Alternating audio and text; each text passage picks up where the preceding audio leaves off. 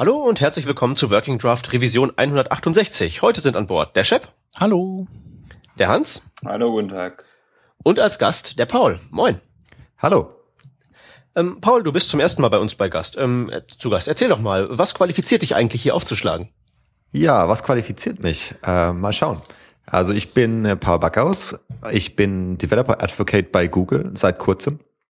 Bin gerade aus San Francisco zurück nach Deutschland gezogen und davor äh, habe ich äh, alles Mögliche gemacht eigentlich. Ich habe angefangen mit jQuery vor einigen Jahren äh, und dem jQuery-Projekt äh, allgemein und dann bin ich übergegangen in äh, alle möglichen anderen Open-Source-Projekte, aber auch Gaming. Das heißt, ich habe äh, vor drei Jahren eine äh, Open Source, äh, keine Open Source, sondern eine kommerzielle Game Engine gebaut, äh, die nur in JavaScript gelaufen ist.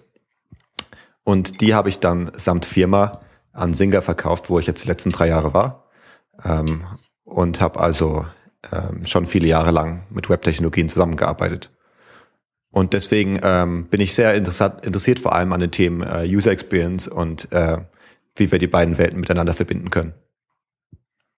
Sag nochmal den Alles Namen klar. deiner Game Engine, weil ich hatte äh, damals darüber gelesen und jetzt muss ich es wissen. Die Game Engine heißt äh, Avis Engine. Ah ja, genau. Mhm. Genau. Und bei Google bin ich jetzt seit ähm, Januar, genau. Ähm, und äh, speziell für Google Chrome mache ich äh, Developer Advocacy und bin also der Geschichtenerzähler hier in Deutschland, aber auch global für alle möglichen Themen. Okay, dann wollen wir doch mal ähm, uns so anhören, was denn, was denn so alle möglichen Themen sind. Das erste, was wir hier auf der Liste stehen haben, ist überschrieben mit The Illusion of Motion. Was hat's damit auf sich?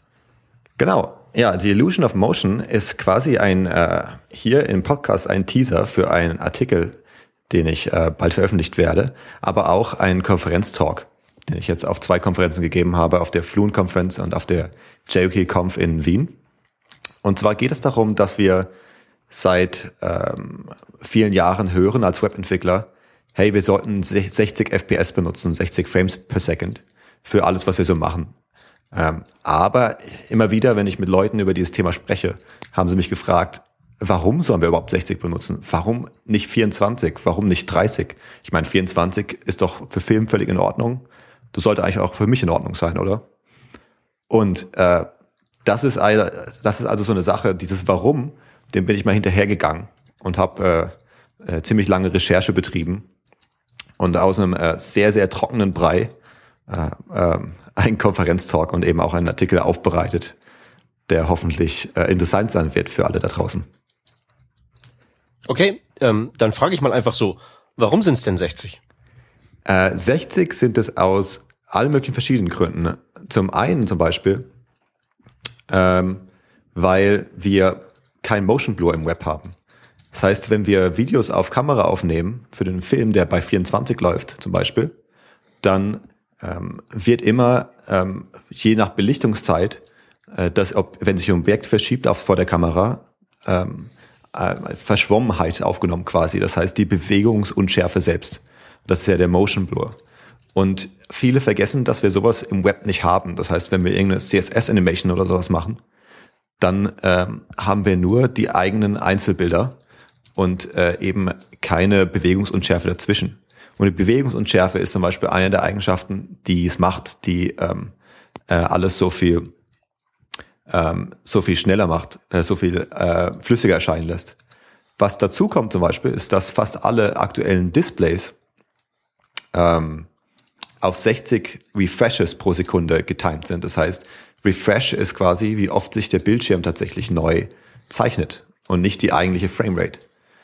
Und ähm, wenn wir von einer Framerate ausgehen, die irgendwie sich nicht teilen lässt durch diese 60, das heißt zum Beispiel 24 oder 35 oder keine Ahnung, irgendwas Variables dazwischen, dann äh, haben wir einen unglaublich ekligen Nebeneffekt, den man entweder Screen, Screen Tearing nennt, das bedeutet, dass der Bildschirm in der Hälfte einfach abgeschnitten wird äh, und mit einem neuen Frame ähm, äh, schon anfängt zu zeichnen, weil einfach die Frames nicht in die Refresh-Zeit reinpassen. Äh, oder aber, und glücklicherweise können das fast alle Betriebssysteme ähm, mit VSync VSync sorgt dafür, dass das nicht passiert. Das ist eine Technologie im Betriebssystem und in der Grafikkarte, die dafür sorgt, dass eben immer nur ein Frame pro Refresh gezeichnet werden kann. Wenn wir das aber haben, dann heißt es natürlich, dass wenn der nächste Frame noch nicht bereit ist für den nächsten Refresh, der dann zweimal gezeichnet wird.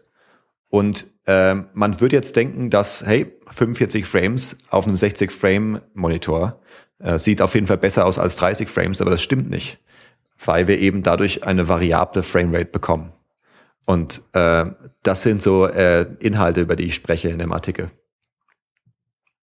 Und ähm, dann ganz wichtig natürlich, zu allerletzt spreche ich auch über die äh, über das Auge selbst. Das heißt, äh, wie funktioniert das Auge und warum ist es äh, so wichtig, dass es äh, zu verstehen, dass das Auge eben nicht in Frames sieht, sondern in Bewegungen. Das heißt, äh, wir sehen eben keine Einzelbilder, wir sehen tatsächlich nur äh, Deltas zwischen den Bewegungen.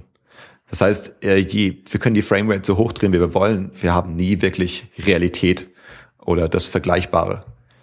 Man muss aber dazu sagen, dass ähm, die meisten davon ausgehen, dass bei 60, 70 Frames pro Sekunde ungefähr das Maximum darstellt, äh, was wir wirklich äh, bewusst sehen. Das heißt, alles unter 60 ist tatsächlich ähm, nicht als flüssig ähm, von Leuten zu betrachten. Äh, und alles über 60, ähm, da äh, mit vielen A-B-Tests ähm, wurde irgendwie klar, dass da irgendwie keine Unterschiede mehr festgestellt werden können. Gilt das Deswegen ist 60 auch so wichtig. Gilt das auch für Interaktion? Also weil da gibt's ja äh, gerade bei den Ego-Shooter ähm, Hardcore-Fans ähm, gibt's gibt's ja so die Ansicht, dass man zum Beispiel 120 Frames pro Sekunde braucht, weil man sonst das Gefühl hat, dass die Steuerung nicht ähm, ja nicht direkt reagiert auf, auf ja. das. Also im, ja, also ja, ist äh, nur zur Bestätigung deiner Frage. Also äh, Input ist nochmal ein ganz anderes Thema, genau. Da bin ich mir nicht ganz sicher. Da habe ich äh, nicht so viel interessantes, äh, interessanten Research gefunden. Ähm, da müsste man auf jeden Fall mal nochmal reingucken. Mhm. Aber ja, ich höre das auch immer wieder von Gamern. Das ist auf jeden Fall interessant. Ja. Genau. Ähm, ja, ansonsten äh, 60 Hertz kommt, kommt ja, ist, oder 60 Bilder pro Sekunde kommt ja letztlich von, von den Amerikanern, ne? Von äh, richtig. Stromnetz. Genau, ja, also in Deutschland haben wir 50 Frames, einfach weil unser Stromnetz anders äh, getaktet ist. Und das ist also historisch bedenkt äh, wegen den CRTs. Weil es einfach simpel war, ähm, die CRTs zu takten äh, anhand des Stromnetzes. Und deswegen haben wir bei, bei, ähm, bei uns in, äh, und das ist irgendwie, führt zu was anderem Interessanten. Zum Beispiel, äh, jetzt würde man denken, okay, 60 Hertz in Amerika, also auch 60 Frames pro Sekunde und das stimmt mehr oder weniger. Aber es sind 60 Halbbilder, weil einfach die, äh, die Daten, die übertragen wurden von den TV-Sendern, äh, viel zu groß gewo gewo geworden werden. Das heißt, die Bandbreite war einfach nicht da, um 60 ganze Bilder zu übertragen. Und auch darüber rede ich, also wie kam es überhaupt dazu, dass wir äh, diese Halbbilder haben, wie wir dieses Interlaced Material haben. Und dann ist es natürlich auch sehr, sehr schwierig wiederum, das Ganze umzurechnen in echte Bilder wieder. No. Wie ist das denn mit den neuen, mit der neuen Technologie? ich, kriege ich jetzt irgendwie ab und an mal mit, gibt es halt irgendwie 100 ähm, Herzmonitore, die jetzt das neue Ding sind. Und wenn ich richtig informiert bin, gab es auch früher schon welche, die irgendwie 120, 240 oder äh, noch mehr Herz hatten. Ähm, ist, das, ist das relevant? Also wenn du eh sagst, das Auge kann normalerweise nicht mehr als 60 Frames per Second äh, wahrnehmen? Jein, also es ist eine super Frage, weil äh, super Überleiter zu, zu dem Thema, genau. Ähm, es ist nämlich relevant manchmal, aber es kommt auf den Bildschirmtyp drauf an. Zum Beispiel, was viele nicht wissen, ist, dass ein CRT-Monitor immer noch das schärfste Bild produziert, was wir aktuell haben von allen Displaytypen.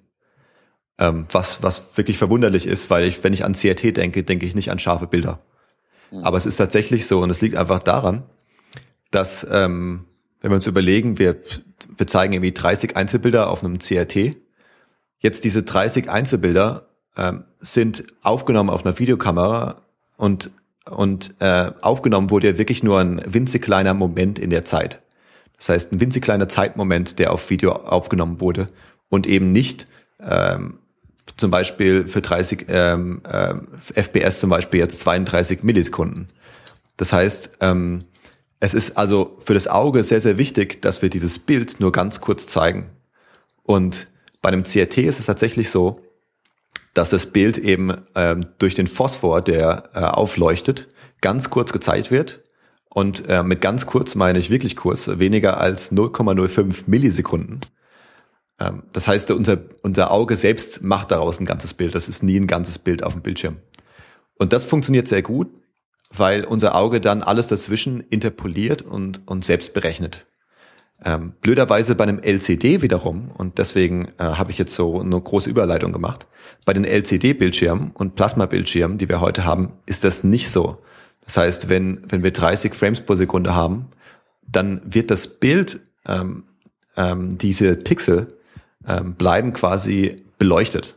Das heißt, das Bild bleibt eben auch ganze 31 Millisekunden bestehen ähm, bis das nächste äh, äh, auf den Bildschirm kommt. Und also das ist CS, in CSS-Sprache wäre das so eine Step-Animation dann. Genau, richtig, ja, könnte man so sagen.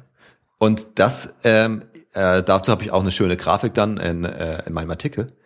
Aber ähm, das führt dazu, dass unser Auge das eben auch wie eine Step-Animation sieht. Das heißt, ähm, wir können eben, dadurch, dass wir das Bild die ganze Zeit sehen, kann unser Gehirn nicht ausgetrickst werden und kann nicht die Zwischenräume berechnen. Und das führt zu aus dem Auge berechneten Motion Blur. Das heißt, wir selbst, unsere eigenen Augen, lassen dann Bewegung, Bewegungsunschärfe äh, zwischenrein äh, generieren quasi.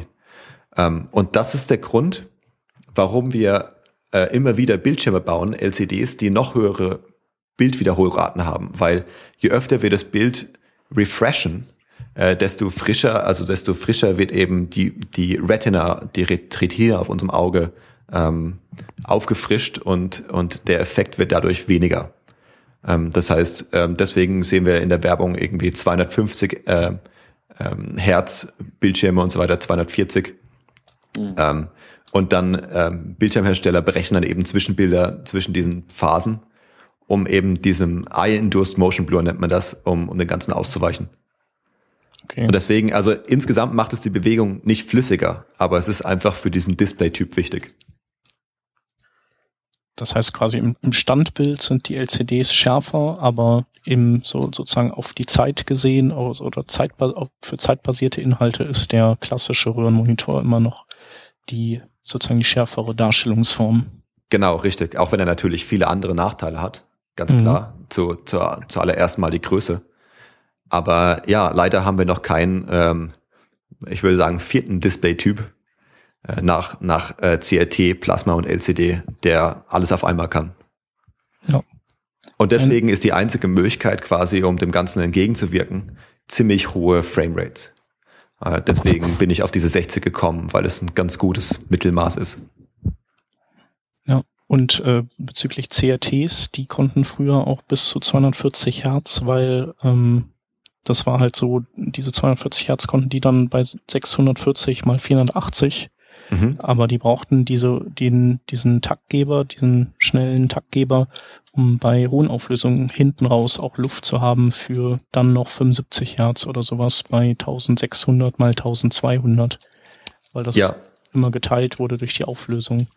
Die CRTs zum Beispiel, die hatten äh, das gegensätzliche Problem, die hatten ein anderes Problem. Also dadurch, dass das Bild wirklich nur ganz kurz zu sehen ist, hast du quasi selbst bei 60 Halbbildern ähm, 60, 16 Millisekunden dazwischen, die quasi schwarz sind. Ähm, und äh, was interessant ist, es gibt äh, so einen ähm, Begriff, der heißt Flicker Fusion Threshold. Und das ist quasi ähm, ähm, äh, der, der Wert, der äh, benötigt wird, damit wir ähm, bei, einem, bei einem Filmprojektor, zum Beispiel im Kino, ähm, aus, aus mehreren Bildern, die nacheinander gezeigt werden, mit Schwarzphasen dazwischen, einfach keinen Flicker mehr sehen. Und äh, das ist beim CRT genauso. Und dieser Wert ist bei 16 Millisekunden tatsächlich. Das heißt, alles, wenn es jetzt, wenn er jetzt größer wäre als 16 Millisekunden, wenn wir also 30 Millisekunden zum Beispiel schwarz sehen würden, dann würde das extrem äh, nervig aussehen. Dann würden wir einfach nur Flicker sehen. Und bei 16 ist gerade die Schwelle. Das heißt, wenn wir also ähm, frontal auf einen CRT sehen, der eben äh, 60 mal refreshed wird, dann ist das relativ okay. Aber jetzt kommt nochmal der nächste Effekt dazu, dass wir in der peripheren ähm, Sicht, also alles irgendwie in den Ecken, äh, den Flicker viel, viel mehr wahrnehmen. Das heißt, da ist der Flicker Fusion Threshold bei ungefähr 10 Millisekunden oder so. Das liegt anscheinend daran, ähm, einfach an unserer Evolution. Äh, früher war es anscheinend relativ wichtig zu sehen, wenn aus der Ecke irgendwie ein Tier auf äh, äh, uns fressen wollte. Und äh, ich kann mir das schon ganz gut vorstellen. Aber heute ist es ärgerlich. Also deswegen liegt es, deswegen auch, wenn man irgendwie, wenn ihr noch einen CET-Monitor irgendwo zu Hause habt, versucht mal irgendwie äh, den Kopf zu drehen und dann irgendwie aus der peripheren Sicht drauf zu gucken, dann mhm. flickert das Ding ja immer. Ja. Ähm, und, und das ist eben das Problem von CRTs. Unser 82 Zentimeter Röhrenfernseher, der ist vor drei Wochen verreckt, leider. Mhm. Sehr traurig. Aber, aber vielleicht kennst du dann das Problem. Ja, ja, klar. Doch, das ist auch ähm, immer, wenn man sozusagen nicht auf den Monitor guckt und in dem Augenwinkel hat, dann, ähm, wobei es ja auch, finde ich, immer äh, anstrengender ist, wenn du ähm, so einen Desktop hast oder ein ruhendes Bild, dann merkst du es halt sehr stark. Da sind die CRTs halt nicht so cool und sobald das Bild flüssig ist, dann ist alles spitze. Genau, richtig. Ja. Ja. Nee, aber da werde ich mir dann äh, irgendwann wohl doch auch einen Flachbildschirm holen müssen. Ja, ich meine, die sind auch, auch, die haben auch viele Vorteile, ja, ganz klar. Definitiv. Zum Beispiel haben die einen HDMI-Anschluss. Ja. Was ich mir wünschen würde zum Beispiel, ähm, ähm, eine der Schlussthemen, über die ich rede, weil die wirklich eine sehr gute Lösung sind. Nvidia hat vor ein paar Monaten äh, eine Technologie vorgestellt, die G-Sync heißt. Ich weiß nicht, ob ihr schon mal was davon gehört habt. Noch nie. Ja. Ähm, und und G-Sync ähm, synchronisiert die Bildwiederholrate vom Bildschirm mit der Framerate ähm, des aktuellen Inhalts, also von, von der Grafikkarte. Und das ist natürlich extrem genial, weil wir dann gerade bei Spielen zum Beispiel, die eben keine konstante Framerate von 60 halten können, haben wir trotzdem nicht diesen Tearing-Effekt oder, oder Jitter-Effekt. Das heißt, du hast eigentlich ein relativ flüssiges Bild die ganze Zeit. Und es gibt leider erst wenige Monitore, die das eingebaut haben. Aber ich, ich, ich würde mir echt wünschen, wenn wir das auch bei Fernsehern sehen, sehen würden. Ähm, und, und allen möglichen Bildschirmformaten. Ja, für, für Desktop, also wenn man jetzt äh, das Ganze wieder zurück überträgt auf den Chrome-Browser, dann bräuchte man aber eigentlich ja auch noch zusätzlich Monitore, die ähm, verschiedene Herzraten für verschiedene Pixelgruppen fahren könnten. Das wäre interessant, ja. Das wäre wirklich interessant. Weil, äh, ähm, wenn du dann dein, vielleicht hast du ja auch verschiedene Dinge auf dem Bildschirm und wenn deine Animation so ein bisschen laggy ist und vielleicht so auf auf, keine Ahnung, vielleicht auf 45 Frames kommt, dann könnte diese Area eben mit 45 Frames refreshed werden, aber ähm, irgendein Video, das im Hintergrund noch läuft oder so mit einer anderen. Hm. Ich habe da tatsächlich mal so einen äh, Blog-Eintrag geschrieben, der in der Richtung ging. Okay. Ähm, und äh, es ging eigentlich darum, ähm, und das würde bei so einem Monitor echt perfekt funktionieren. Ähm, ich habe mich nämlich gefragt, warum die TV-Hersteller noch keine oder Bildschirmhersteller noch keine Bildschirme bauen, die, ähm, die Deltas, also quasi wie unser Auge funktionieren, die also Deltas ähm, empfangen von der Grafikkarte oder vom HDMI-Anschluss und dann eben auch nur das Delta neu rendern so auf dem Bildschirm. Das, so wie das praktisch äh, Gmail macht mit seinem Code, ne? genau, so ungefähr. Und ja, das wäre echt interessant. Und das, da könnte man dann die Refresh Rate auch flexibel für Bildschirminhalte anpassen. Mhm. Ja, ja stimmt. Wäre cool. Hoffentlich hört irgendjemand von Sony zu oder so. Ja, meinst du Sony? Die ah, sind Sony. ja, die sind ja, ich weiß ja nicht. Ja, aber Sony ist auf jeden Fall, doch, Sony ist ganz cool. Samsung ist, ist nicht so cool. Nee, die, die Fernsehersteller, manchmal denke ich, ey, was bauen die da? die brauchen auch Jahre, bis die mal auf irgendwas, auf irgendeinen Trichter kommen, wo alle schon längst in die Richtung laufen. Das und, stimmt und schon. Und dann ja. werden die Fernseher auch noch mit irgendwie Crapware vollgeworfen. Ja, die Betriebssysteme bei den Fernsehern, das ist immer ja. so eine Sache. Genau. Da hoffe ich mal, dass irgendwie wirklich eine Revolution passiert. Ja, ist auf jeden Fall ein äh, spannendes Thema, so, äh, so die ganzen Zusammenhänge zu kennen und ähm, sich zu sich klar zu machen, dass halt sowas wie 60 Hertz äh, letztlich vor 100 Jahren oder noch noch älter von irgendwem festgelegt wurde, weil das amerikanische Stromnetz halt mit 60 Hertz läuft und ähm, ja, ja auch, auch so Auflösungen und 16 zu 9 und 4 zu 3 und woher das halt alles kommt. Auch interessant ist ja, dass ähm, also es auch wirklich industrieübergreifend ist. Also gerade wenn man in die Filmwelt reinschaut, äh, 24 äh, Frames pro Sekunde war eben seit 100 Jahren Standard äh, bei Film. Und auch da ist ähm, äh, Revolution extrem schwierig, also auch Evolution. Also das hat man mit äh, HFR gesehen beim Hobbit äh, mit 48 Frames. Natürlich 48 ist nicht optimal, aber äh, eine zweifache Verbesserung quasi. Aber ähm, ich weiß nicht, ob da habt ihr sicher was mitgekriegt, äh, wie viel Aufruhr es da gegeben hat. Mhm. Aber ich muss auch sagen, ich bin, äh, ich kann, ich, also ich hab, bin so beides, finde ich, äh, kann ich mich anschließen. Ich finde, der, es gibt ja viele Fernseher, die machen dieses ähm, von Haus aus diese Zwischenbildberechnung bei mhm.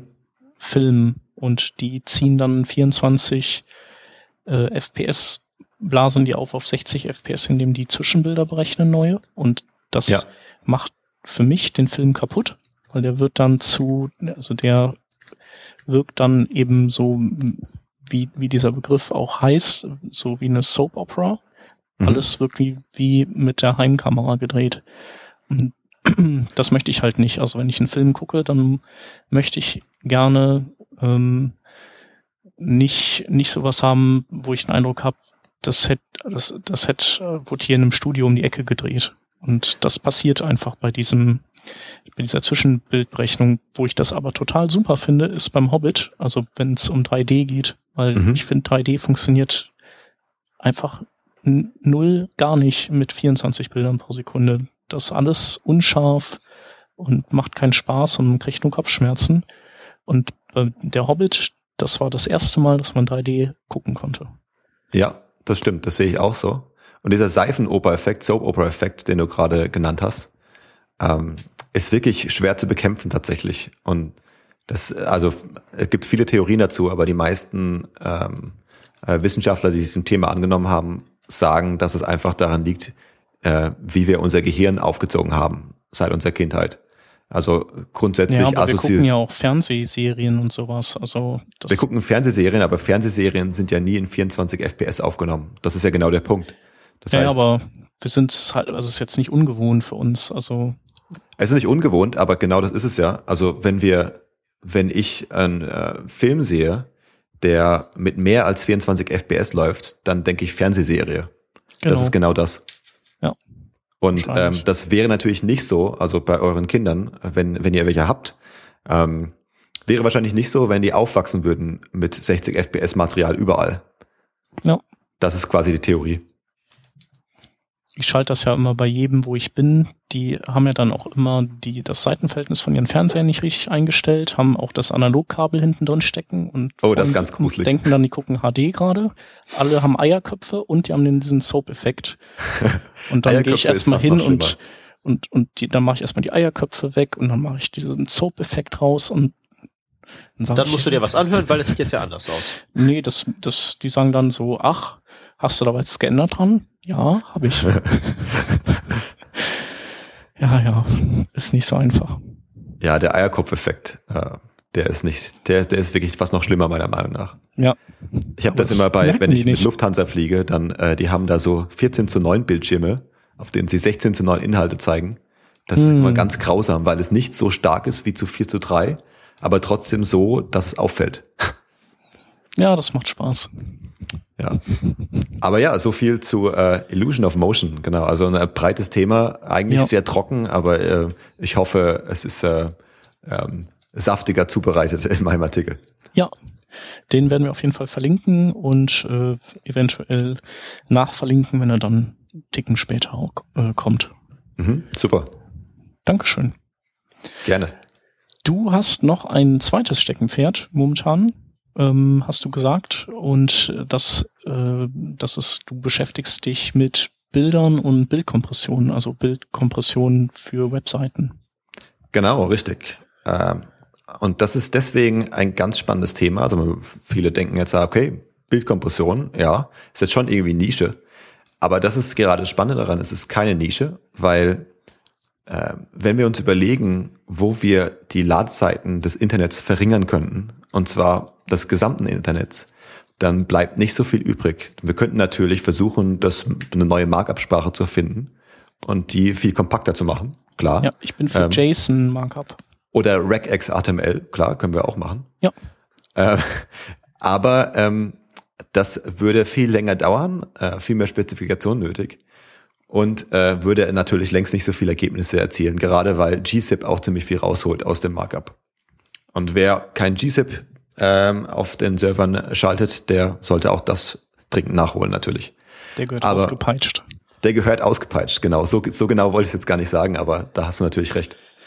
Ähm, aber tatsächlich sind es eben Bilder. Das heißt, ähm, die Hauptlast des Netzes, und da kann sich jeder einfach mal in den DevTools ähm, ähm, ansehen, was so geladen wird auf jeder Webseite, das sind eben Bilder. Ähm, das sind die, die Bytes, die eben äh, wirklich was ausmachen. Und äh, gerade heutzutage, ähm, vor 20 Jahren vielleicht noch nicht, aber jetzt auf jeden Fall. Und ähm, es ist leider extrem traurig. Also zum Beispiel ähm, gibt es ein Tool namens Image Alpha, was ähm, äh, Bilder stark komprimiert, indem es äh, PNG8 verwendet mit 256 Farben und mit einem ziemlich ähm, äh, cleveren Algorithmus äh, Farben in großen Bildern so umrechnet, dass sie trotzdem einigermaßen in Ordnung aussehen ähm, und die, die dann sogar mit Alpha-Transparenz äh, wunderbar aussehen. Äh, es klappt nicht immer für Riesenbilder von irgendwelchen Landschaftsaufnahmen, aber auf jeden Fall für fast alle Icons, für fast alles, was man so im Web braucht. Und was sehr verwunderlich ist, ist, dass der ähm, für Webspeichern Dialog von Photoshop selbst in 2014 noch nichts in dieser Richtung hat. Ähm, und ich verstehe das nicht, weil Photoshop natürlich das Nummer eins Tool ist aktuell für alle Webdesigner und ähm, auch schon vor zehn Jahren war. Und warum sich da noch nichts tut, ist für mich einfach verwunderlich. Und natürlich äh, könnten jetzt ähm, also viele, viele Entwickler, wahrscheinlich kennen auch ihr alle schon Image Alpha, aber äh, äh, für viele ist es immer noch Neuland, weil es eben ein externes Programm ist, was Leute installieren müssen, erstmal finden müssen. Ähm, obwohl man damit die Bilder wirklich um 80 Prozent geschrumpft kriegt, meistens. Ähm, und mein interessantes Thema ist jetzt hierbei, ähm, was wäre, wenn man das automatisieren könnte? Was wäre, wenn man diese Kompression automatisieren könnte? Aber das Ärgerliche ist eben, ähm, es gibt jetzt Optimierungsprogramme, die lossless komprimieren, das heißt überhaupt keine Informationen aus dem Bild entfernen oder Artefakte hinzufügen. Aber das ist eben nicht so. Das heißt, ähm, das, was bei rauskommt, ist immer irgendwie schlechter als das, was bei reinkommt. Äh, aber äh, wie viel schlechter äh, ist sehr, sehr schwierig von einem Computer zu testen. Mhm. Und da gibt es ein paar Algorithmen, die das versuchen. Ähm, die versuchen, ähm, wie das menschliche Auge äh, zu testen, hey, sind die Pixel überlappend, ähm, wie sind die Farben, ändern sich da äh, zu viel. Aber irgendwie passiert da noch nicht so viel. Und äh, ich weiß nicht genau warum. Und ähm, deswegen finde ich das so spannend aktuell, weil ich glaube, da ist sehr viel äh, Potenzial. Was ist mit diesem JPEG Mini-Service? Kriegen die das hin? Nee, also kriegen die auch JPEGs? nicht hin. Nee, leider okay. nicht. Äh, das kriegt äh, aktuell leider gar keiner hin, den ich kenne. Also mhm. ich, wenn ihr irgendwas findet, dann bitte immer her damit. Ja. Ähm, JPEG also Mini macht viel Kompression, viele Lossless-Kompression auch. Mhm. Aber ja. Der Tobias Baldauf, der hat, ähm, ich überlege gerade, wie sein Tool heißt, der, ähm, der guckt sich, glaube ich, die Kontrastkanten in Bildern an und überlegt dann anhand dieser der Anzahl und der Schärfe dieser Kanten, wie stark er Bilder nachkomprimiert mhm. und ähm, macht das dann eben auch ähm, Kachel, also teilbasiert. Mhm. Weil die JPEGs sind ja eh in so Teils unter, unterteilt, haha. Ja. Und ähm, genau, äh, kann ich noch mal gucken. Technopagan heißt der auf, ähm, auf GitHub. Cool. Und äh, genau, damit hat er sich beschäftigt, ist aber dann eben ein Tool für JPEGs. Und das macht natürlich auch Sinn. Auch JPEGs sind natürlich Inhalte, die wir äh, kleiner klopfen sollten. Ähm, das große Problem an der Optimierung von PNGs und von JPEGs, also der Lossy-Optimierung, ist, dass die meisten traditionellen Ansatz, Ansätze ähm, einfach äh, versuchen, ähm, ähm, ähm, einfach äh, wie ein Computer ähm, zu vergleichen. Und unser Auge ist nun mal kein Computer. Das heißt, es gibt manche Farbspektren, die, ähm, wo, wo, bei denen wir überhaupt gar kein Problem haben, wenn sie, äh, wenn sie, wenn sie ein bisschen anders sind, also die wir gar nicht wahrnehmen. Ähm, und das heißt, da müsste eigentlich viel mehr Wissenschaft reingesteckt werden, meiner Meinung nach. Weil äh, da ist irgendwie der, der Gap, also die Lücke. Ja, also ich weiß, dass äh, Akamai macht ja auch relativ viel so seit diesem oder seit Mitte letzten Jahres, was so Bildoptimierung angeht. Mhm. Ich glaube, wenn man deren äh, Content Delivery Network nutzt, dann ähm, bieten die auch an, dass die automatisch so eine Bildkompression machen und die liefern die Bilder dann auch je nach Client äh, sogar aus in äh, JPEGs, äh, XR äh, und ähm, WebP und so. Sehr cool, ja. WebP ist sowieso so eine Sache, die wir natürlich, äh, unser Steckenpferd hier bei Google. Ja. Ähm, die wir natürlich ähm, versuchen, so viel zu promoten wie möglich. Ähm, und das hat ja für uns keinen kommerziellen ähm, Hintergedanken, also, soweit ich weiß, vielleicht irgendwo, aber äh, nicht, dass ich wüsste, sondern es macht einfach das Internet schneller und ähm, und und und ähm, WebP ist natürlich komplett Open Source. Ähm, der einzige Nachteil und das kann man leider nicht anders sagen, also auch wenn die Bilder vielleicht halb so groß enden, wie ein, wie ein JPEG oder ein PNG. Der einzige Nachteil ist, dass die Dekompression ein bisschen länger dauert. Das heißt, ganz viele Chips heutzutage ähm, äh, können viel besser umgehen mit JPEGs und ähm, gerade bei den äh, Videocodecs zum Beispiel, also WebM, der, der große Bruder von WebP, ähm, ähm, hat das Problem ganz speziell, weil äh, ganz viele Hardware-Chips eben äh, H264 äh, Komprimierung nativ unterstützen. Und äh, bis sowas mal in den Chips ankommt, das dauert verdammt lange. Ja. Wie ist das denn äh, ähm, browserseitig mit WebP-Support momentan? Ähm, äh, aktuell glaube ich immer noch nur Chrome. Ähm, ich bin mir nicht ganz sicher. Okay. Aber ähm, auch da muss ich noch viel tun. Ja, schade. Ist schade. Ich meine, wir haben, glaube ich, auch so ein, so ein Stigma. Ähm, das heißt, wenn wir irgendwie ein Projekt von uns aus äh, anfangen, ähm, selbst wenn es komplett Open Source ist, dann ist es manchmal schwierig, ähm, äh, andere Vendors mit ins Boot zu bringen hinterher. Deswegen ähm, ist ein ganz großes Anliegen von mir, immer ganz früh alle ins Boot zu holen. Ja.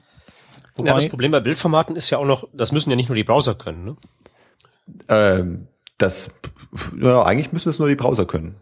Sicher? Ich, ich, meine, Facebook hätte das mal testweise ausgerollt und hätten ganz gewaltig Ärger bekommen, weil die Leute dann nicht mehr machen konnten, Rechtsklick speichern unter und dann offline das Bild wieder angucken, Ach, das weil der lokale Bildbetrachter das nicht konnte. Das ist natürlich ein interessanter Use Case. Das ist natürlich spannend, ja.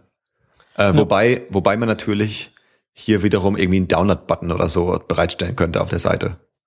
Ja, oder das Browser sowas dann äh, am Ende, weiß ich nicht, automatisch in JPEG oder Save As und dann, je nachdem, was man da ausgewählt hat, dann könnten, es könnten Browser das ja dann genau, lokal glaub, wieder wandeln. Ein Browser könnte, glaube ich, auch so kennen. Facebook-Nutzer irgendeinen Weg findet, die Originaldatei runterzuladen und dann gibt's wieder Ärger. Ähm, ich, ja, ja, das stimmt schon. Aber wenn der Browser das macht, dann kann er ja die Originaldatei eigentlich nicht runterladen. Also wenn der Browser erkennt, dass das Betriebssystem kein WebP äh, unterstützt oder kein Programm hat, dann äh, könnte er das ja einfach übernehmen und umwandeln. Mhm. Wäre der Browser rausfinden, also ob ich dann nicht garantiert nirgendwo ein Programm irgendwo habe, das das vielleicht dann kann oder nicht kann? Also ich stelle mir das alles sehr schwierig vor. Also ich weiß es nicht. Äh, so, so im Detail weiß ich nicht genau, weil ich glaube, unter Windows geht das ganz gut. Ich weiß nicht, ob es äh, unter OS X auch so gut geht. Aber ja, ich meine, es ist ja quasi wie ein Protocol-Händler letztendlich im Betriebssystem. Du schaust, da gibt sicher APIs für, um schnell rauszufinden, hey, kann irgendein Programm äh, diese Extension öffnen. Ähm, Gibt es denn noch ähm, Bestrebungen, WebP in Autorenwerkzeuge zu bringen? Weil das, da, da ist es ja, also es gibt ja nicht so wirklich, wirklich viele Programme, die WebP schreiben können. Das ist ja auch ein bisschen ein Problem. Das stimmt, ja. Also ähm, wie ich ja gerade schon äh, von geredet habe, von ähm, PNG 8 mit Alpha-Transparenz, was viele gar nicht wissen, dass das geht, ähm, weil es einfach keine Funktion von Photoshop ist. Ähm, ich glaube, wenn, wenn das noch nicht in Photoshop ist, dann ähm, können wir überleitend auch sagen, dass es sehr, sehr schwierig sein wird, WebP dort reinzubringen. Aber mhm. das ist jetzt nur mein Bauchgefühl. Äh, das ist jetzt nicht aus dem Nähkästchen geplaudert. Also ja. vielleicht täusche ich mich da auch und wir sehen ähm, schon bald WebP in Photoshop. Aber ja, das ist natürlich ein Problem. Also es muss in den Tools ankommen, um äh, äh, genauso wie mit PNG 8, richtig. Ganz wichtig. Ah, ich sehe auf jeden Fall, diese, das äh, aktuelle Photoshop hat ja diese Generator Engine drin. Stimmt, ja. Und da habe ich gerade geguckt, ob die WebP auch haben und ja, kann man, kann man auf dem Mac zumindest aktivieren da drin. Generator ist ein sehr cooles Projekt eigentlich. Ähm, fast schon untypisch meiner Meinung nach für, für Photoshop. Also ich meine, Adobe macht sehr viele spannende Projekte, aber von Photoshop hätte ich jetzt äh, was wie Generator nicht erwartet.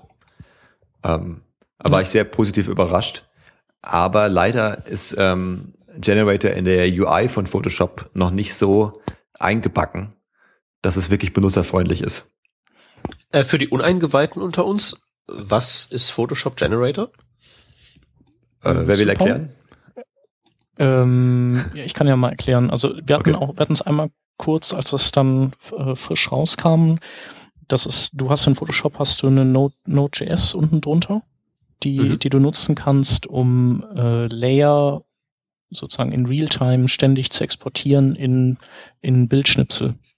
Das heißt, du, okay. und du kannst deine, also je nachdem, wie du die Layer benennst, so werden dann auch die Bilder ausgespuckt. Also wenn du die Layer zum Beispiel, ähm, keine Ahnung, Hintergrund.jpg nennst, dann wird so eine Datei erzeugt und äh, icons.png, dann wird halt das erzeugt. Und du kannst auch Komma getrennt noch äh, weitere Namen vergeben, die dann so ein X2 im Namen haben oder, oder X 1,5, wenn du Retina-Bilder haben möchtest. Und die erzeugt er halt alle ähm, sobald du irgendwas am Dokument änderst. Also werden die ständig aktualisiert im Hintergrund. Mhm.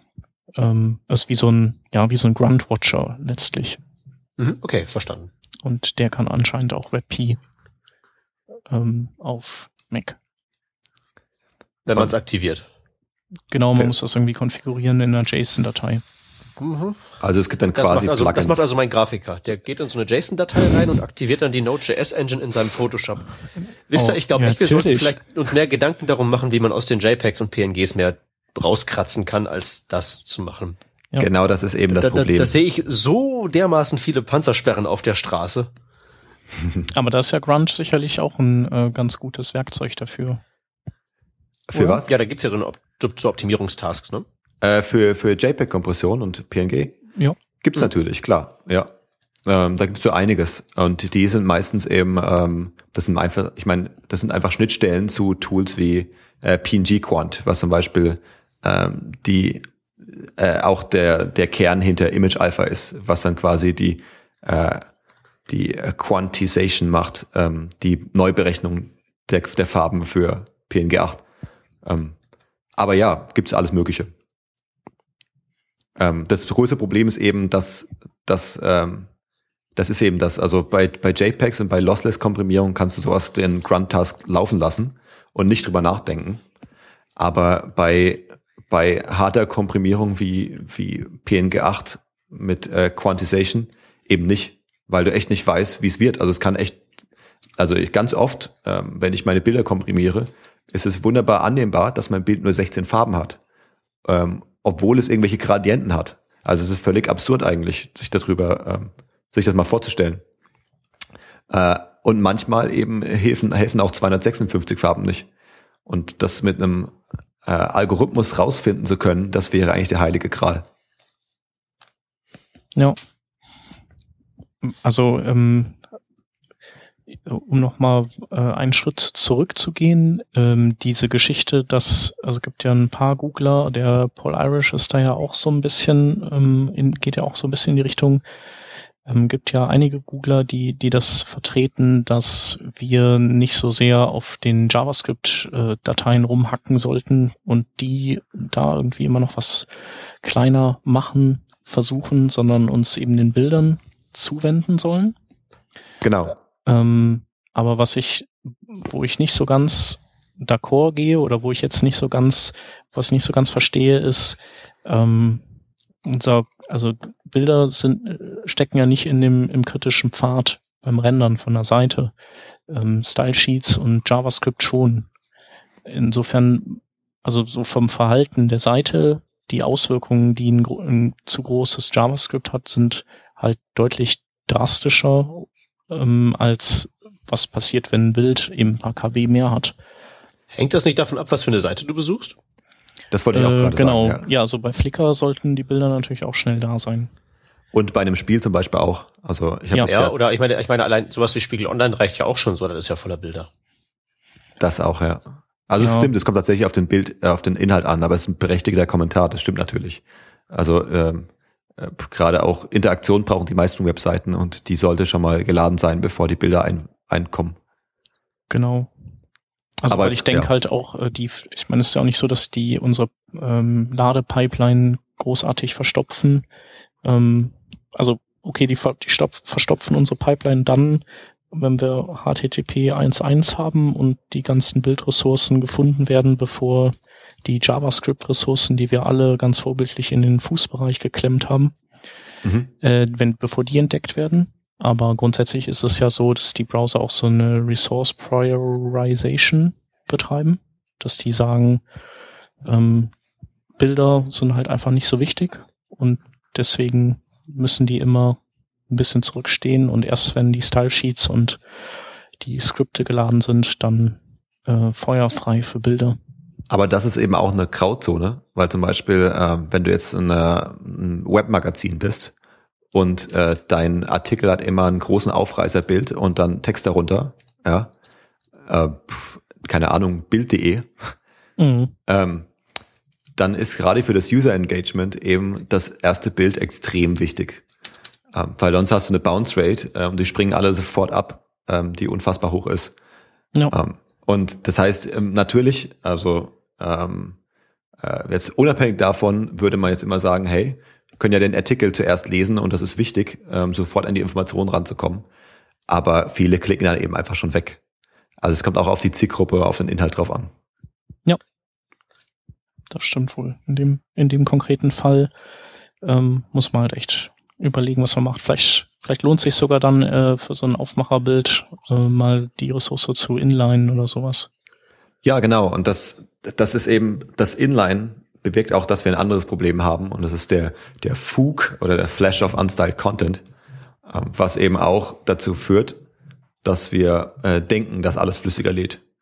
Ähm, also es ist auch eine Grauzone, aber ähm, ähm, gerade bei den Spielen versuchen wir immer, ähm, äh, keine Ahnung, als zuallererst mal eine Loading Bar zu zeigen und dann aber das Spiel als Ganzes darzustellen Mhm. sobald es geladen ist und eben nicht äh, hereinträufelt. Ja. Das kann eben aber auch in die andere Richtung gehen. Also zum Beispiel äh, Apple macht das und, und viele andere ähm, native Softwarehersteller machen das, dass sie erst die gesamte UI rendern und dann mit Inhalten füllen. Was auch ein interessanter Approach ist, weil Mhm. das eben auch sich anscheinend sehr viel schneller anfühlt. Ähm, aber wichtig ist eben, dass das Layout schon stimmt. Also das Layout darf nicht hin und her springen. Das ist das Allerwichtigste. Ja. Der, der Luke Wroblowski oder wie auch immer, der Nachname Mhm. ist einfach zu hart. Ja. Ähm, der macht, der hat ja auch an dieser Polar-Geschichte gearbeitet und die machen das da wohl auch so, dass die erst die UI ähm, rendern und die Inhalte dann später einfaden, damit man so das Gefühl hat, eigentlich ist das Ding da. Ja. Ist sowieso ein super Kerl, echt. Äh, Mhm. schreibt so einiges Gutes. Ja. Das heißt, auf seinem Blog kann man auch viel lernen. Und live bloggt auch immer ganz viel von Konferenzen. Ja. Ähm, was anderes, was mir noch einfällt, was äh, natürlich einfach äh, mir jetzt einfällt und nicht vorhin, ist ähm, mit SourceSet kann man ja auch cool WebP-Unterstützung einbauen. Stimmt, kann man machen. Ja. Richtig. Peter? Kann man das? In welchen Browsern denn? Äh, nein, man kann, sagen wir mal so, man kann die Unterstützung nicht einbauen, aber man kann, äh, man kann WebP nutzen, ohne Angst zu haben, dass man irgendeinem älteren Browser vor die Nase stößt. Also nur noch den Facebook-Nutzern dann. Genau. genau, aber das ähm, müsste doch in deinem Sinne sein, oder? Wieso? Ich dachte. Nee, da verwechselst du mich jetzt mit Jens. Der ist der, Anti, der, der ist der militante Anti-Facebook. Ah, okay, okay. Aber kann ja mal passieren, wir sehen ja fast gleich aus. Ja. Ähm, du brauchst. Ähm, Solange keine Anti-Google Plus ist, ist alles in Ordnung. Nee, wir sind alle pro Google Plus, hätten aber gerne eine API, damit wir unsere Folgen auch, ähm, damit wir nicht äh, auf diversen sozialen Netzwerken ah, ja, äh, stimmt, unsere ja. Folgen posten müssen, wenn die online gehen. Ja, das habe ich schon oft äh, gehört, den Request. Ich glaube, ja. da muss irgendwas machbar sein.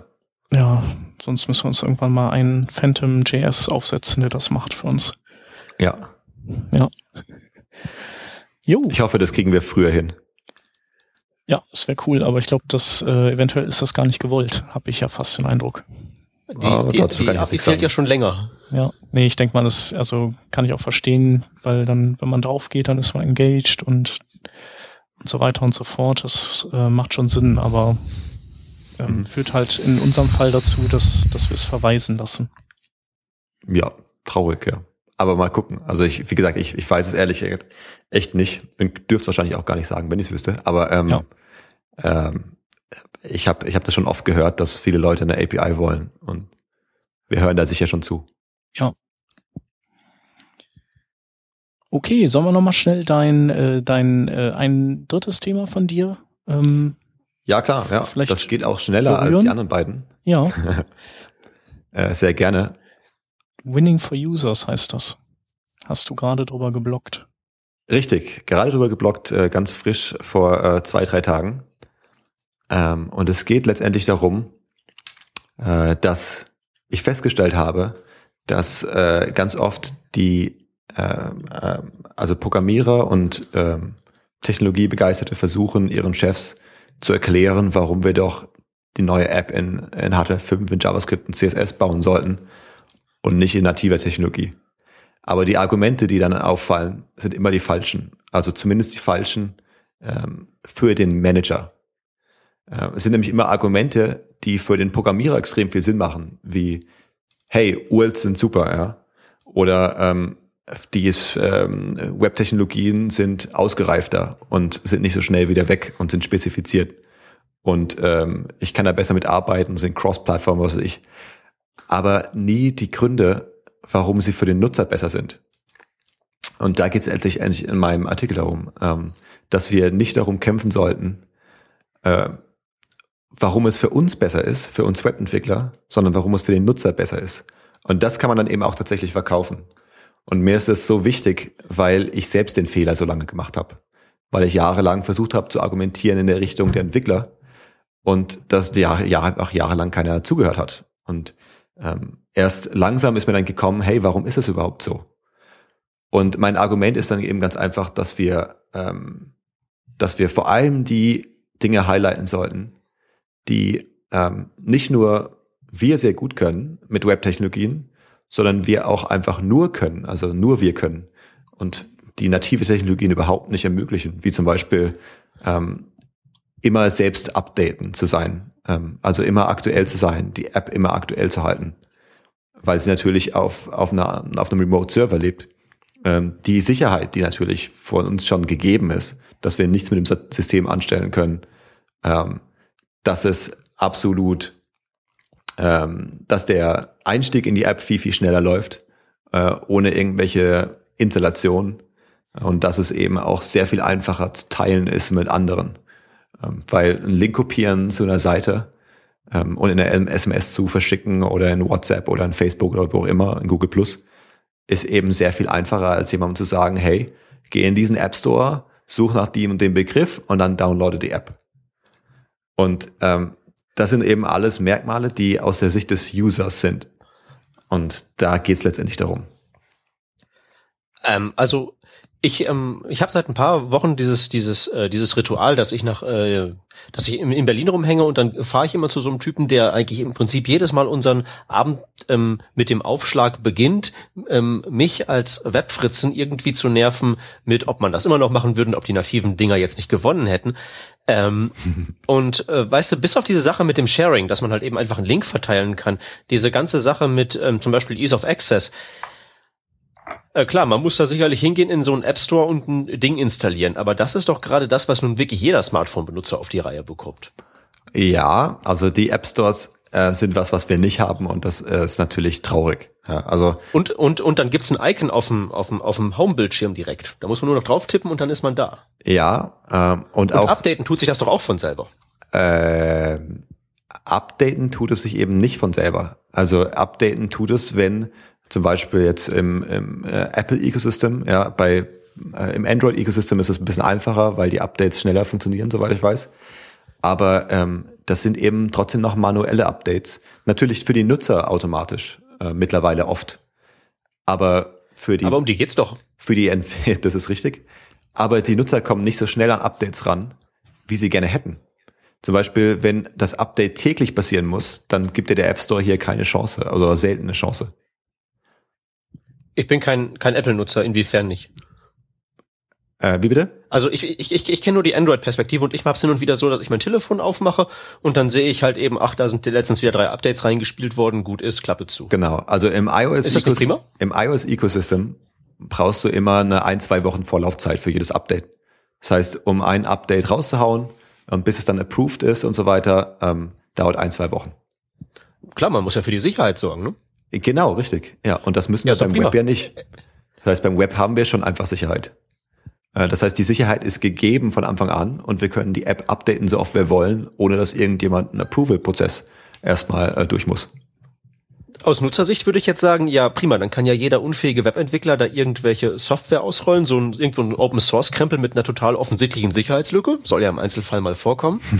und äh, keiner passt darauf auf, dass da nicht irgendwas äh, ausgeliefert wird, womit mir hinterher ins Knie geschossen wird. Naja, du hast äh, ja diesen großen Vorteil, dass du die, die Nutzerbasis hast, die auch mehr zurückreportet. Also ähm, ich weiß jetzt, kenne natürlich keine einzelnen Zahlen, aber ähm, dadurch, dass du halt bei Android, äh, Android eher eine Art offenes System hast, wo du viel besser, äh, sag ich mal, an Entwickler schnelles Feedback geben kannst, meiner Meinung nach, äh, oder an, an, an Softwarevertreiber, kannst du, können die auch viel schneller Sicherheitslücken fixen, zum Beispiel einfach ein Update einspielen im App Store. Bei iOS ist das nicht möglich. Wenn du da was reportest, dann ja, schön, dann fixen die das, aber dann dauert es, wie gesagt, halt um die ein, zwei Wochen, ähm, beziehungsweise vielleicht wird auch irgendwas abgelehnt, weil eine andere Funktionalität hinzukommt oder sonst irgendwas.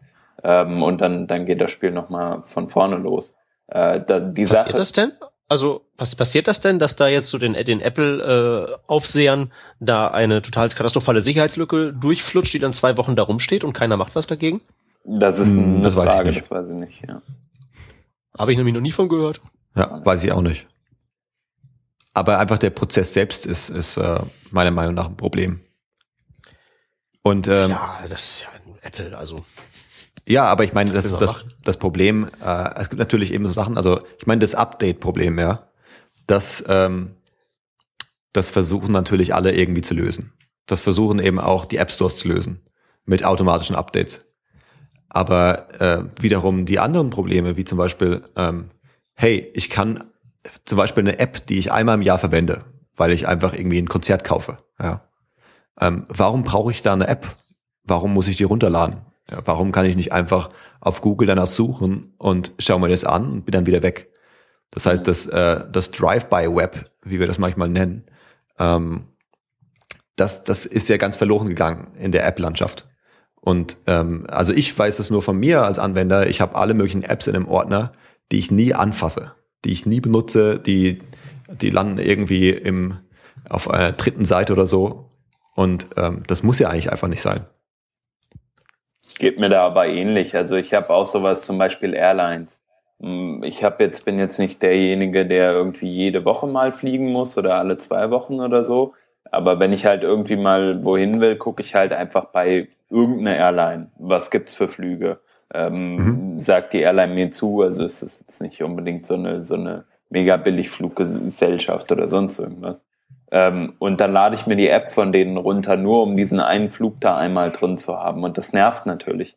Äh, wenn das Ganze halt online gut funktionieren würde, und das tut's leider nicht, ähm, dann, dann wäre das gar kein Problem. Dann könnte man einfach Drive buyen, äh, beziehungsweise Google Now zum Beispiel nutzen, nutze ich unheimlich gerne. Funktioniert aber halt einfach nicht mit allen, äh, allen Dingen, die, äh, allen Apps, A, sowieso ja nicht, ja. aber auch nicht mit dem, was halt online ähm, an Content angeboten wird. Und das ist halt so ein bisschen das Problem, was ich noch sehe. Man muss halt da erstmal den, den ausreichenden, ähm, ja, den, den ausreichenden, äh, die, diesen, diesen Kitzel bei den Firmen schaffen, sozusagen, dass die sagen, ja, wir wollen das für unsere Nutzer anbieten. Und ich glaube, das ist halt genau das Problem. Selbst wenn die, wenn die Firmen eine App haben, heißt das nicht unbedingt, dass die gut ist. Ähm, selbst wenn da Feedback kommt, hey, bitte updatet doch mal das und das, das ist von der Usability her kacke. Lufthansa-App zum Beispiel. Da navigiert man, oder bei iOS war das früher so, da navigiert man, indem man das ähm, iPhone senkt und kippt. Ja, das war so, wie man navigieren sollte. Und man natürlich konnte man auch scrollen, aber wenn man das iPhone dann wieder äh, bewegt hat, dann, dann war die Auswahl wieder weg. Das ist natürlich eine Usability, die soll natürlich was Bestimmtes suggerieren, funktioniert aber einfach nicht. Und da, mhm. da einfach diesen, diesen Gap erstmal zu schließen, äh, mit was machen wir und, und wie funktioniert es gut, das ist halt, glaube ich, noch so ein bisschen der wichtige Punkt da. Ja, und meine Theorie ist eben, dass, und da hast du schon richtig gesagt, also viele Sachen funktionieren einfach aktuell nicht gut im Mobile Web. Ähm, und, und das ist so. Also das, das mobile Web ist aktuell einfach nicht gut.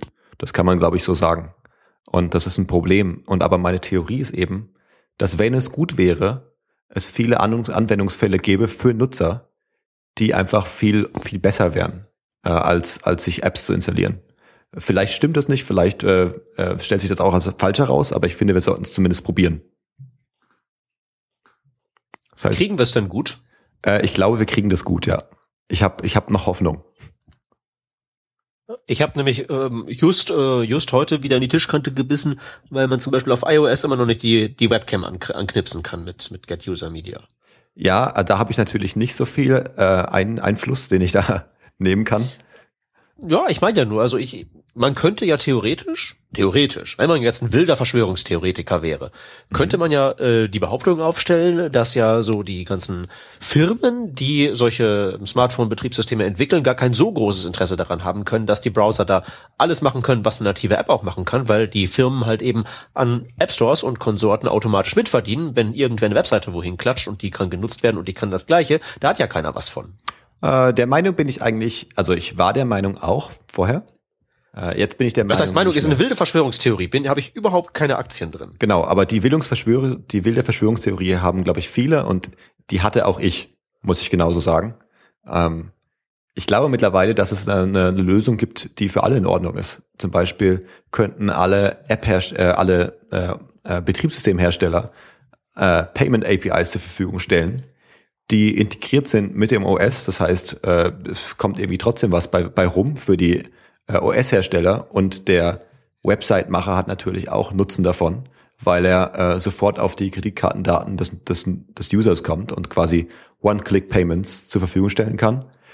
Ähm, und dann haben wir alle, was sie wollen. Das heißt, wir brauchen keinen App Store. Wir haben trotzdem, wir sind, landen trotzdem auf der Webseite, ähm, haben eine super User Experience und ähm, das Problem ist eigentlich aus dem Weg gegangen.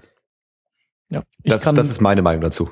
Ja, also ich, ich kann dem Peters äh, Verschwörungstheorie, also wenn, wenn, selbst wenn sie stimmt, würde ich sagen, äh, ist das insofern nicht mehr so dramatisch, ähm, als, wenn, als dass, wenn man sich ähm, die Marktanteile anschaut, die iOS momentan hat und die Android hat, ähm, dass, dass das eigentlich eher immer weniger wird als mehr. Das gilt auch für den IE8. Das gilt auch für den IE8. Und der wird trotzdem noch landläufig unterstützt. Ja, Wird also in, nur, weil, nur, weil, nur, nur, weil, nur weil wir jetzt hier aus, aus unserer, aus, aus unserer Hightech-Warte sagen, ja, wird ja weniger, kann man im Prinzip absägen, ist ja unwichtig, Internet Explorer 8 braucht kein Mensch, iOS braucht kein Mensch. Das ist, glaube ich, nicht überall so. Ich glaube, der Internet Explorer 8 wird aber von Microsoft nicht mehr unterstützt seit kurzem, oder? Ja, von denen wird ja auch Windows XP nicht unterstützt schon seit langem und ich musste das erst äh, letztens äh, vom Rechner meines Vaters unter Gewaltandrohung runterkratzen. Da gab es diese lustige Geschichte zu Windows XP, gab es diese lustige Geschichte mit der mit den amerikanischen Steuerbehörden. Habt ihr das mitgekriegt? Ja klar. Die müssen sich extra Support kaufen, weil die halt nicht in der Lage sind, das ähm, zurückzubauen. Ne? Ja, da habe ich mir echt ins Fäustchen gelacht. Aber ich glaube, die kriegen ja nur Support, wenn die, die müssen ja dann, das ist ja dann im Prinzip wie so ein Insolvenzverwalter dann. Das heißt, die müssen richtig Kohle zahlen und die müssen ja dann auch ein Upgrade, ähm, so eine Roadmap vorlegen und dann müssen die bestimmte Milestones dann auch nachweisen. Also das ist ganz witzig. Also ja. es ist nicht einfach nur ein Jahr äh, verlängern und dann nochmal ein Jahr verlängern. Die werden dann, die werden so richtig hart rangenommen jetzt. Ja. Wenn, wenn sie sich denn um Support bemühen. Ne? Ja. Wenn du jetzt irgendwie so Otto Normal Atomkraftwerksbetreiber bist, dann sagst du halt, ja, nee, läuft ja auch so. Das stimmt, ja. Genau. Oder die Sparkasse. Stimmt, deswegen ist es äh, umso besser, dass, dass, ähm, dass wir ähm, jetzt endlich auch ein Chrome Web View in, in äh, KitKat haben, in Android. Ähm, das heißt, dass wir in die Richtung gehen, dass wir ähm, letztendlich auch den Browser auf, Betriebs auf äh, mobilen Betriebssystemen viel öfter updaten können. Ja. Das ist auf jeden Fall cool. Ja. Weil klar, wir wollen da auch keine Leichen äh, sehen, die irgendwie auch rumhängen. Ja. Stimmt. Ähm, was mir noch einfällt, ist ein schöner Talk von Bruce Lawson, der so ein bisschen äh, der das natürlich so typisch Bruce Lawson-mäßig äh, alles auf die Schippe nimmt, aber bei dem es eben auch darum geht, also er, er nennt, der Talk heißt How to Destroy the Web und ähm, er zeigt im Prinzip genau die ganzen Sachen, die man nicht tun sollte oder welche Technologien wir alle nicht brauchen. Mhm. Ähm, und wenn man das halt eben im Kopf alles umdreht, seinen Talk, dann, ähm, dann hat man einen Ausblick darauf, wie äh, wie Web, mobile Webanwendungen eigentlich sein könnten und vielleicht auch mal sein werden irgendwann. Ja, ich glaube, da geht noch was. Da können wir noch viel tun. Ja, auf jeden Fall. Denke ich auch. Das ist, äh, denke ich mal, außer Frage, dass da noch viel Luft nach oben ist. jo. Cool. Dann äh, würde ich sagen, dann sind wir mit den Themen durch und genau. müssen auf jeden Fall noch eine kurze Sache erwähnen als Thema. Wir haben das, das große Vergnügen, das zu erwähnen. Wir haben das große Vergnügen, das zu erwähnen. Genau. Und zwar, ähm, wir hatten ja vor ein paar Revisionen zu Gast den Fabian Beiner. Und bei dem ging es ja auch darum, dass er ein Buch hatte, das er verlost hat. Und äh, wir waren gespannt, wer kommentieren würde, um dieses Buch zu gewinnen. Und es waren unfassbare zwei Leute. Und gewonnen hat der Edin und der kriegt von uns auch noch eine E-Mail. Genau, und dann bekommt er, bekommt das Buch zugeschickt. Genau. Danke für die rege Teilnahme, würde ich sagen. Ja. Aber und nächstes Mal nicht so viele. Genau, das nervt dann. Es ist halt eben so, unser Podcast ist halt eben auch nicht für jeden. Ne? Nee, das stimmt. Das hören halt nur die Härtesten der Harten. Genau. Wahrscheinlich kennen die das alles schon, was der Peter Gaston geschrieben hat. Das wird sein. Gut. Äh, abschließend haben wir noch ein äh, paar Links, mit denen wir dann ins Wochenende führen möchten. Nee, ist ja Montag. Genau. Äh, Peter. Ja, ja äh, genau. Bevor wir jetzt hier uns weiter in irgendwelchen Wochentagen verstricken, empfehle ich einfach mal zwei Cheat Sheets. Der erste ähm, behandelt Shadow DOM Selektoren im Wesentlichen. Ähm, das klingt jetzt erstmal nach abgefahrener Technologie, aber dank Polyfill kann man das eigentlich ähm, über die, durch die Bank benutzen und wenn man wissen möchte, wie, da steht's drin. Und der zweite Cheat Sheet ist ein, eigentlich schon ein riesiges Werk, das sämtliche Tipps und Tricks zu GitHub, manche offensichtlich, manche weniger offensichtlich enthält. Sollte man sich auf jeden Fall reinziehen, wenn man auch nur gelegentlich GitHub benutzt. Und dann mache ich schon direkt weiter mit zwei, den nächsten, nächsten beiden Links. Und äh, einmal geht es hier angrenzend perfekt zum Thema Animation passend zu CSS Timing Functions. Äh, wunderbarer Artikel auf dem Smashing Magazine, der sehr ins Detail geht, äh, wie Timing Functions äh, funktionieren und wie Easing funktioniert. Äh, definitiv empfehlenswert. Und ähm, der zweite ist ähm, Browser-Testing einfacher gemacht. Und hier geht es um Automatisierung von Browser-Tests und nicht das Testen von Hand. Und äh, wenn das wirklich so klappt, das Produkt ist leider erst in Beta, heißt Browser Stage. Äh, wenn das wirklich so klappt wie angepriesen, dann kann man einfach im Browser Tests aufzeichnen, äh, von ohne irgendwelche programmieren zu müssen und die dann auf allen Endgeräten abspielen lassen. Und ich bin sehr gespannt, noch mehr zu sehen.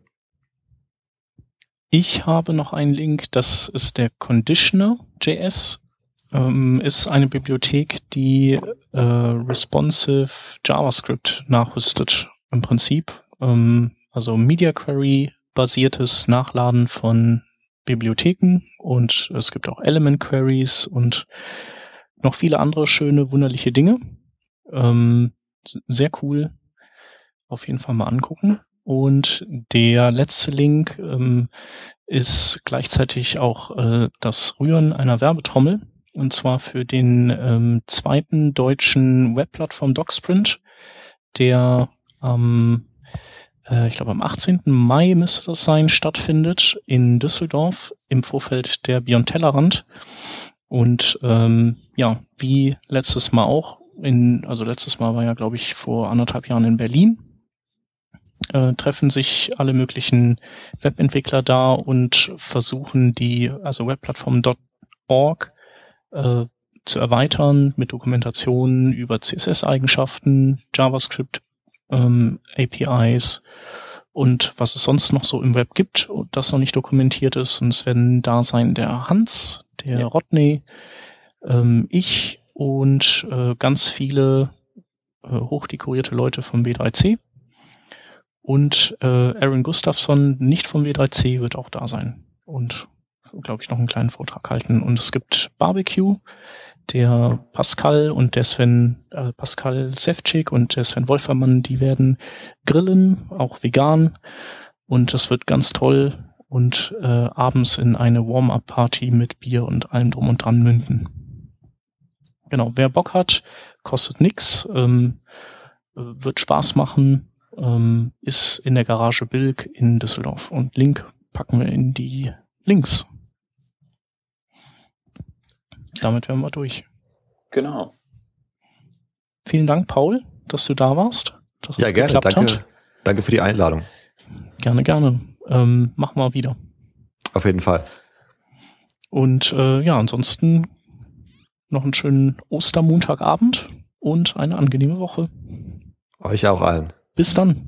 Bis bald. Tschüss. Tschüss.